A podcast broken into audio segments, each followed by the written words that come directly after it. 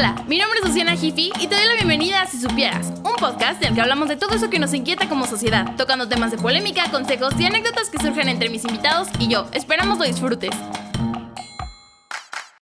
Bienvenidos al sexto episodio de Si Supieras. Mi nombre es Luciana Jiffy y el día de hoy traemos para ustedes un episodio muy interesante. Eh, estoy acompañada por mi invitado especial del día de hoy, mi papá, José Luis Jiménez. Pa, ¿cómo estás? Muy bien, Luciana, mucho gusto, me da mucho gusto de apoyarte. No te conocía, pa. No, mucho gusto de participar y apoyarte en esto, Muy bien, pues el día de hoy vamos a hablar acerca de un tema eh, que lo pueden ver en el título, es la sexualidad y el aborto. Eh, también vamos a hablar acerca del el derecho a nacer y el aborto, pero estará en la parte 2, o sea, otro episodio, será el séptimo episodio si supieras. Espero disfruten esto y pues nada, comencemos con la conversación. Muy bien, Pa, pues mira, a mí me gustaría empezar a hablar en este episodio acerca del el aborto y de qué es lo que te conduce a un aborto y además, este, creo que ya lo tocaremos en el siguiente episodio, pero mucho del término pro vida, ¿no? Que es algo que también el ser pro aborto, pro vida, que está como en todos lados, son temas que quiero tocar. Este, pero por primera instancia me gustaría que me platicaras tú qué piensas acerca de del aborto. Ok, bueno, en primer término, el tema pro vida ha sido muy discutido y creo que porque se ha abordado mal. La verdad es que creo que el principal derecho que tiene todo ser humano es a vivir, ¿no?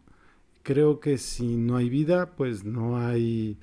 Eh, todos los demás derechos no sirven, la verdad. Entonces, para poder contar con cualquier derecho, primero hay que estar vivo. Bueno, sin embargo, yo creo que el tema pro vida no está bien abordado. El tema del aborto no está bien abordado. Yo creo que lo que ha hecho la sociedad es ponerlo a los extremos. El aborto es contrario a provida y la provida es contrario al aborto.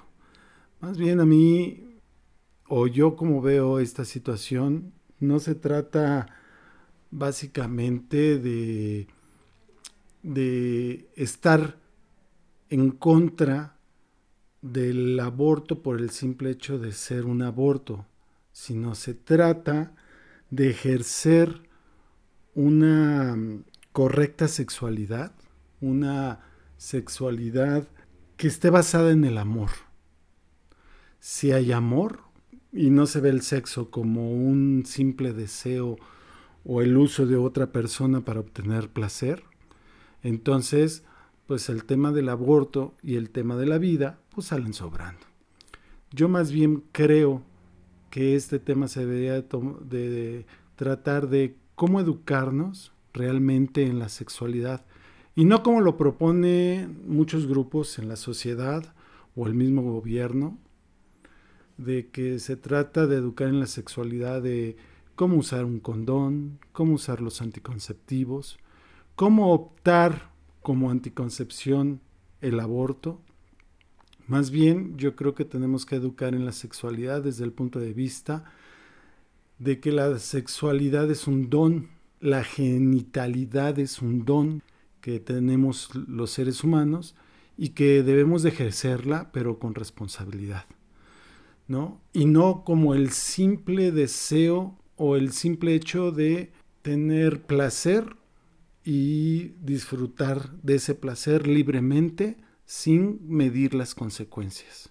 Entonces, la educación de la sexualidad no es el simple hecho de saber cómo usar los anticonceptivos, eh, de tener como alternativa el aborto, sino más bien realmente cómo puede ser uno plenamente eh, feliz a través de la sexualidad, de la genitalidad, sabiendo amar, entendiendo que el amor pues es contrario del egoísmo.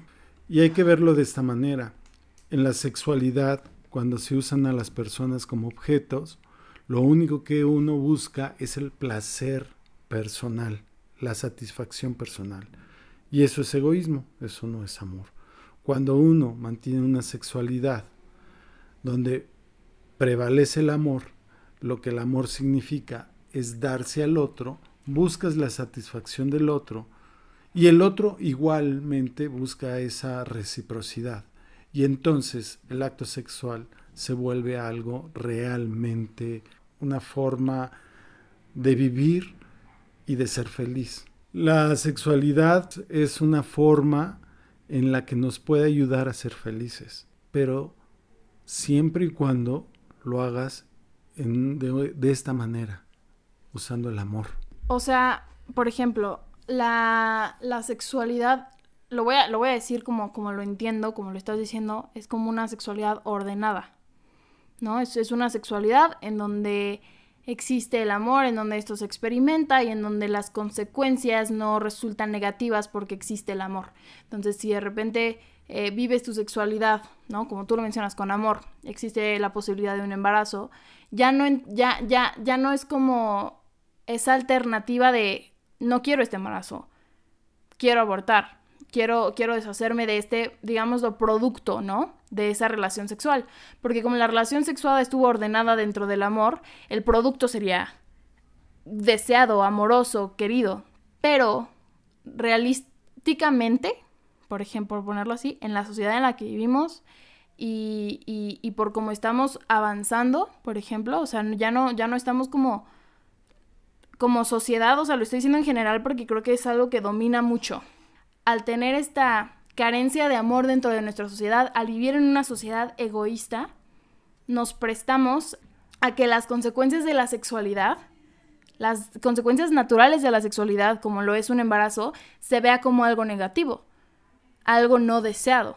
Y entonces es cuando nos encontramos con el término del aborto y de por qué la gente está o no está a favor del aborto. Bueno, yo lo que quisiera comentarte aquí es, de lo que se trata es de evitar los embarazos no deseados.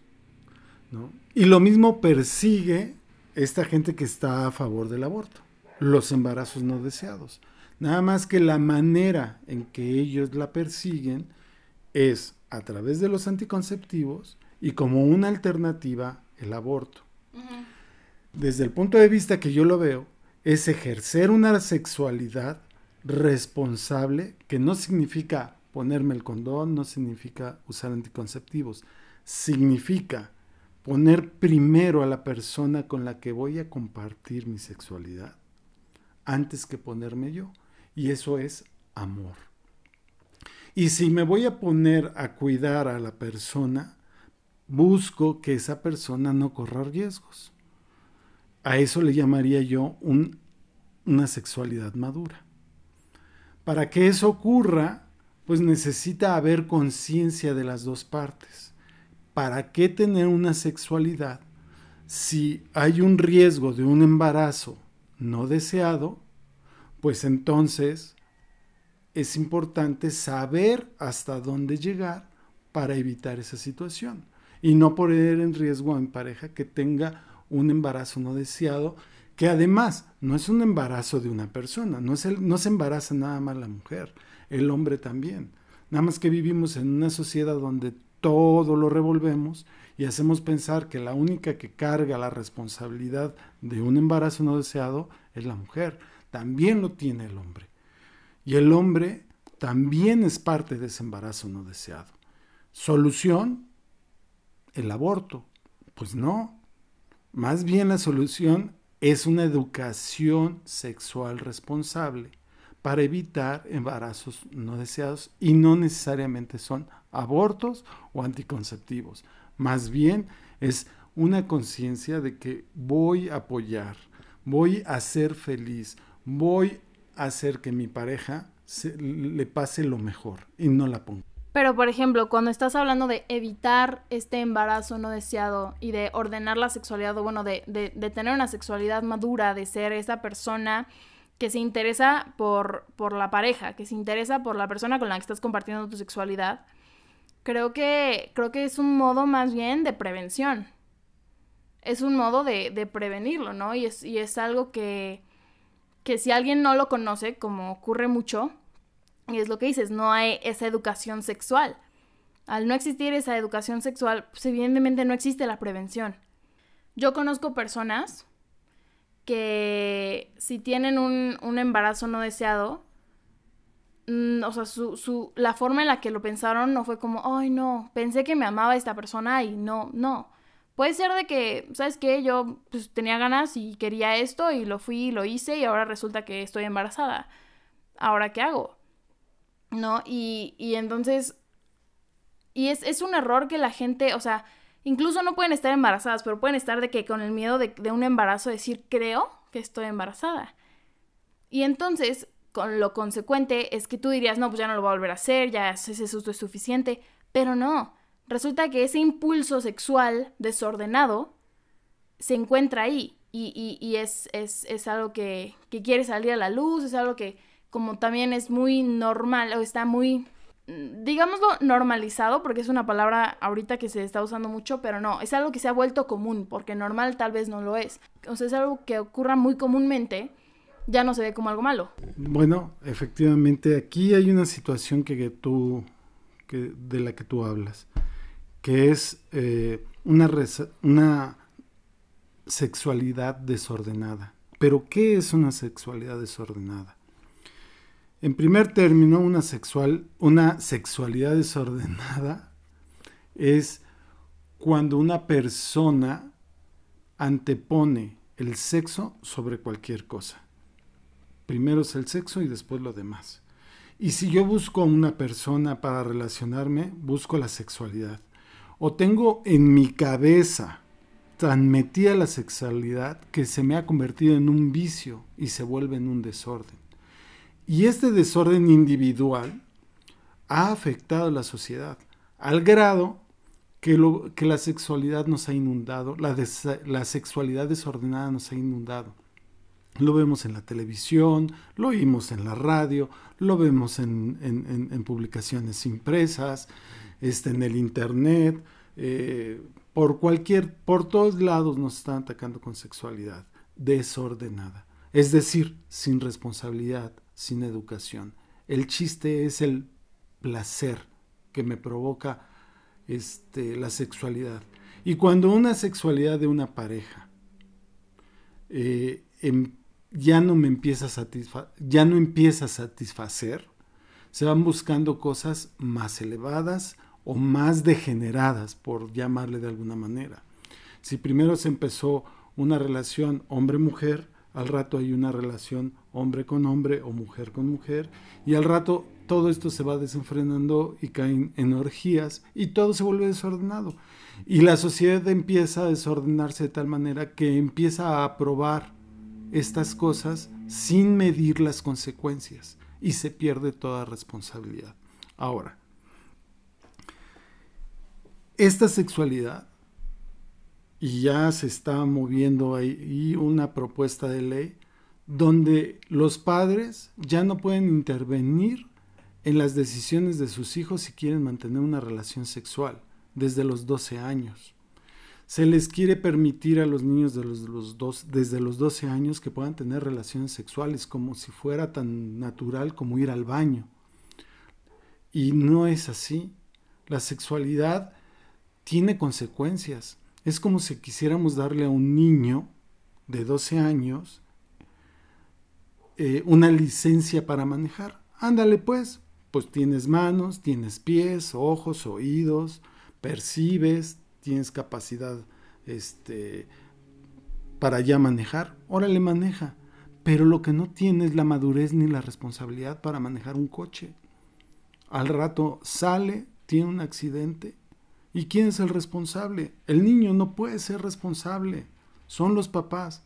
Y eso es lo que están intentando manejar ahora con la sexualidad de los niños, que los papás no intervengan. Eso es totalmente absurdo. Y toda esta degeneración de, se está, está va a golpear a la sociedad y va a traerle consecuencias. Y el origen es la sexualidad desordenada. Por eso digo, hay que educar en la sexualidad. Y la sexualidad no se educa a base de enseñarte cómo prevenir los embarazos no deseados a través de condones, de anticonceptivos o incluso el aborto. Creo que muchas de las propuestas que se nos hacen acerca de lo que es la educación sexual o de educar la sexualidad, poco tiene que ver con sexualidad. Entonces, o sea, tú, tú, no por el hecho de hablar acerca de los órganos sexuales únicamente, significa que estás teniendo una educación sexual completa. Porque muy pocas personas lo ven como, lo ven como algo muy orgánico y no como lo que realmente es, que es algo que te mete corazón, mente, cuerpo y todo. O sea, cuando a mí me daban educación sexual en, en secundaria, por ejemplo, era educación acerca de enfermedades y anticonceptivos. Y, hacen esto como para prevenir, obviamente, los embarazos no deseados y las enfermedades. Pero nunca, y eso que yo estuve en escuela católica, nunca te enseñan, por ejemplo, de tienes que poner a tu pareja como, como una prioridad, este, tienes que asegurarte de que tú en tu, en tu mente y todo estés seguro de lo que estás haciendo, tú tienes que estar interesado por la otra persona. O sea, simplemente es como, como que las, las personas que te lo enseñan asumen que es algo natural y que aunque tú les digas, oye, ¿sabes qué? No lo hagas porque no es conveniente, la persona lo va a ir a hacer. ¿Por qué? Porque existen estos impulsos. Y más adelante, en la escuela, por ejemplo, me fueron dando eh, educación acerca de psicología. Este, en estos últimos dos semestres tuve psicología como materia. Y a mí era una materia que me gustaba mucho porque, no sé, o sea, no tengo idea por qué me gustaba, pero me gustaba mucho. Y encontraba yo temas que, que, que conectaban lo que era el ser humano con la forma de pensar, con lo que ocurre dentro del cerebro, con lo que es como eh, parte del cuerpo. Y me acuerdo que hablamos mucho en, los, en las clases en línea sobre psicoanálisis. Cuando hablábamos sobre psicoanálisis, eh, destacaba mucho Freud porque es el padre del psicoanálisis. Algo que decía Freud es que, y esto lo discutí con una persona hace poco, algo que, que decía Freud es que la sexualidad, desde la, a partir de la sexualidad te empiezas a desarrollar como ser humano, como si ese es, si ese fuera la meta última del ser humano. Y podría ser que sí. O sea, la sexualidad entera podría ser la meta del ser humano. ¿Por qué? Porque nosotros estamos diseñados para hacer más seres humanos, la reproducción. Entonces, el fin de todo podría ser la reproducción. Pero habla mucho acerca del deseo del placer sexual, ¿no? Pero dice, por ejemplo, y lo compara con la máquina de vapor. Y dice, no, pues es que así como la máquina de vapor, cuando hay mucha presión, se acumula y tiene que escapar y explota. Después llega este Miko Kaku y empieza, y, empieza a hablar acerca del psicoanálisis. Y dice, no, o sea, es que nosotros ya no somos una máquina de vapor, o sea, realmente esta es una teoría, esto no, no es así. ¿Por qué? Porque no solamente existe la máquina de vapor, evolucionamos. Evolucionamos y ahora nuestra mente tuvo capacidad para crear otras máquinas que no explotan por acumulación de energía. Y la ordenamos y se vuelve distinto. Entonces el ejemplo y la regla de oro de, Freud fue como desvalidada. Entonces eso a mí me causó mucho como interés, porque dicen como, no, pero cuando éramos animales o cuando éramos cavernícolas, obviamente la sexualidad y no sé qué, estos impulsos, claro que sí, pero evolucionamos. Nosotros también evolucionamos como seres humanos para perfeccionar estas, estos errores anteriores. ¿No? Y ordenarlos. Y en lugar de tener esta sexualidad desbaratada de impulsos, se ordena, se perfecciona y, se, se direcciona hacia algo que tú quieres. Tú tienes la capacidad de amar, de elegir, de razonar. Entonces, a mí eso me pareció muy, muy, muy interesante. Pero hay gente que todavía se agarra mucho del ejemplo de Freud. Y dice como, no, es que, o sea, tu, tu psique tiene muchísimos impulsos sexuales, tú tienes que deshacerte de ellos porque si no vas a ser una persona que cargue con emociones y cosas. Y todo lo relacionan con esto. Y es algo que justifica la eh, sexualidad desordenada. Efectivamente, este, el comportamiento del que tú hablas y del que menciona Freud, pues es común en los animales, ¿no?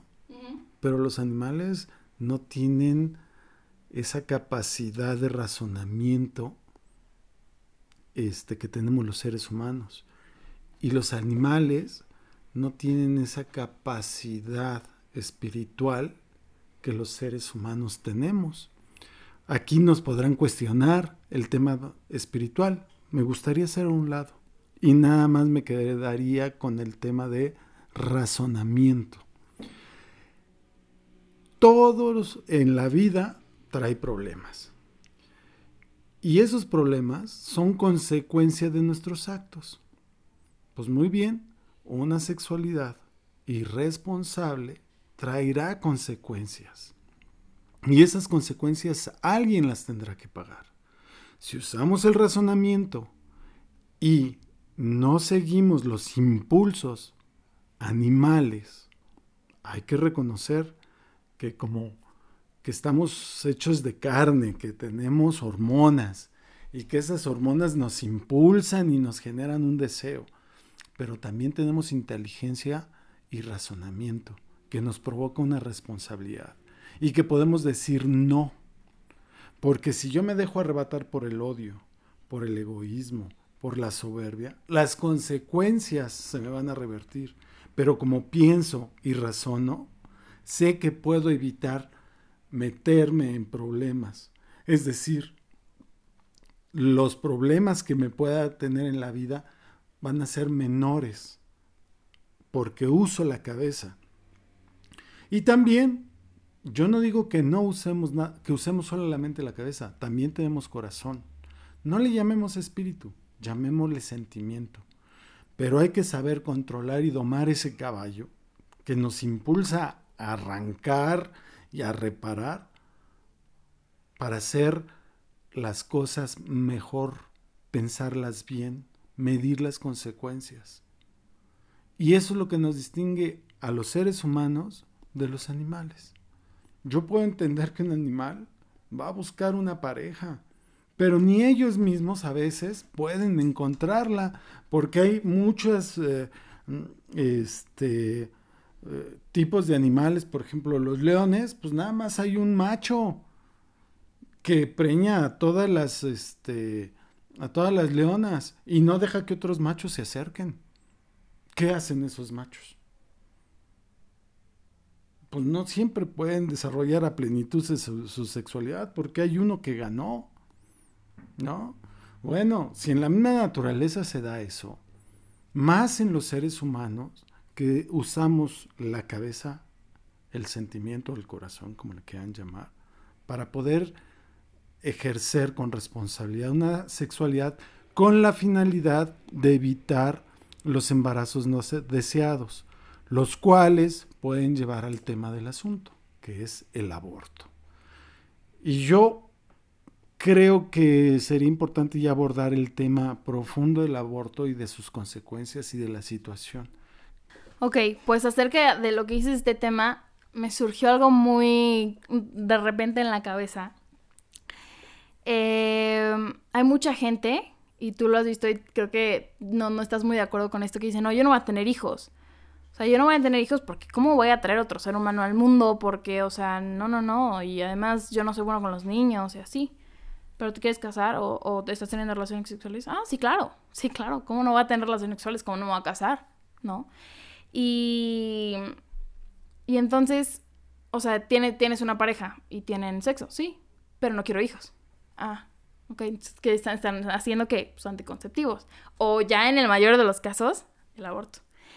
Pero yo me pregunto entonces, o sea, si tú llegas y le dices a una persona, ok, fíjate que ah, resulta, estás decidísimo, no quieres tener hijos, ¿ok? No. No puedes tener relaciones sexuales. ¿Cómo? O sea, si no quieres tener hijos, no puedes tener relaciones sexuales. Y entonces ahí se despifarra el egoísmo y es como, ah, no, no, o sea, porque tú no querías tener hijos por las, por las razones buenas, ¿no? Entre comillas. Yo no quiero tener hijos porque no quiero traer más personas al mundo que exploten los recursos que ya no se tienen, ¿no? Porque se va a acabar el mundo, porque la sobrepoblación, lo que tú quieras, ok. Entonces tú dices, no, yo no quiero tener hijos. Ok, entonces no tengas relaciones sexuales.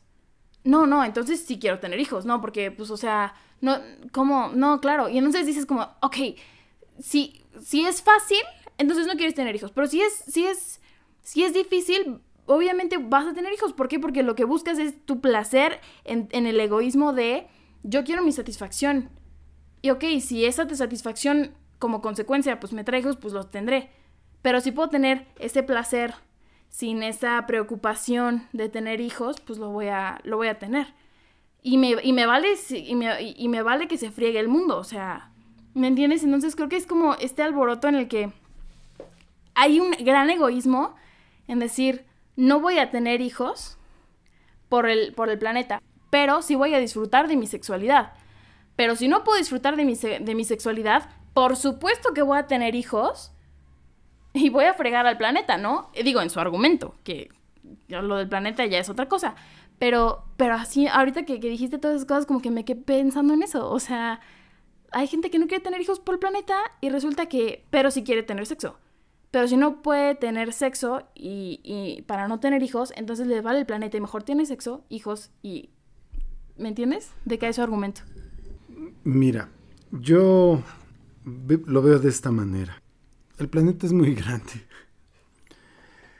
Los gobiernos han implementado programas de natalidad para que no se tengan más hijos. La justificación es porque nos estamos acabando los recursos. Esto no es nuevo, esto tiene muchos años. Y es que los gobiernos no tienen la capacidad de poder generar mayor riqueza sin utilizar recursos naturales, cuando el ser humano eh, y la ciencia ya nos han demostrado que sí se puede. Un desierto se puede convertir en verde, este, puede haber alimentos, se pueden hacer en, lugares inhabitables, inhabitables, pero cuestan, pues según ellos, muchos problemas, mucho dinero, muchas situaciones. Entonces, ¿cuál es la manera más fácil? No tengas hijos, ¿no? Y se nos ha llenado tanto a los seres humanos de esto que nos han engañado. O sea, lo mejor es no tener hijos. Yo creo que es una falacia. Y es una contradicción, lo acabas de decir. Como decía Freud, ¿no? Los seres humanos queremos tener sexualidad, pero la sexualidad, una de sus, eh, eh, ¿cómo te diré? No le quiero llamar consecuencias, pero realmente la sexualidad, el objetivo más importante de la sexualidad es la procreación. Sino qué sentido tiene la sexualidad. Y si tú sientes placer en el momento o buscas la sexualidad ordenada, es porque tu instinto como ser humano es la procreación. Así como la abejita tiene que ir a la florecita y la poleniza, es una necesidad de la abejita hacerlo. Y la consecuencia es que va a haber más flores.